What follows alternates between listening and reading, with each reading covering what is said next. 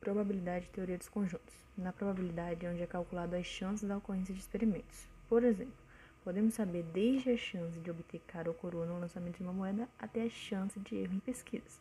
Daí vem o experimento aleatório, que é qualquer experimento cujo resultado não se consegue prever.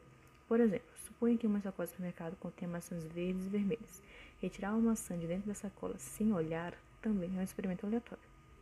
Logo em seguida vem um ponto amostral, que é qualquer resultado possível em um experimento aleatório. Por exemplo, no lançamento de um dado, o resultado pode ser 1, 2, 3, 4, 5 ou 6. Então, cada um desses números é um ponto amostral desse experimento.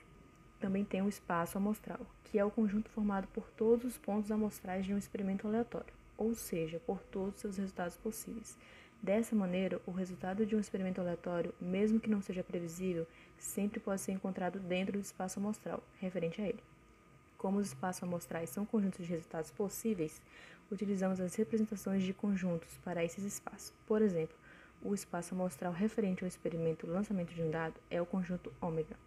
Esse conjunto também pode ser representado pelo diagrama de Venn ou, dependendo do experimento, por alguma lei de formação.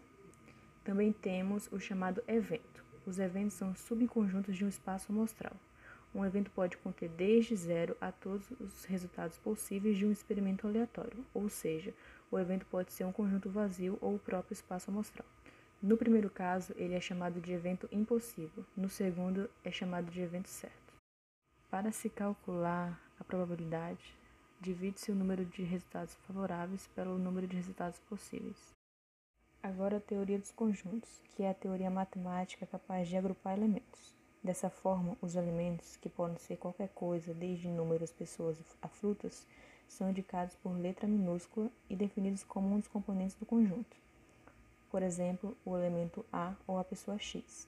Assim, enquanto os elementos do conjunto são indicados por letra minúscula, os conjuntos são representados por letras maiúsculas. Logos tem a relação de pertinência, onde é indicado se o elemento pertence ou não pertence ao determinado conjunto.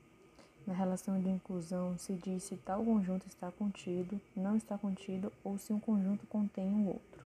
Na união do, dos conjuntos, corresponde à união dos elementos de dois conjuntos, que é representado pela letra Na interseção de, dos conjuntos, corresponde aos elementos em comum de dois conjuntos. Na diferença entre conjuntos, corresponde ao conjunto de elementos que estão no primeiro conjunto e não aparecem no segundo. Na igualdade dos conjuntos, os elementos de dois conjuntos são idênticos. E por último, o conjunto vazio, que é um conjunto em que não há elementos.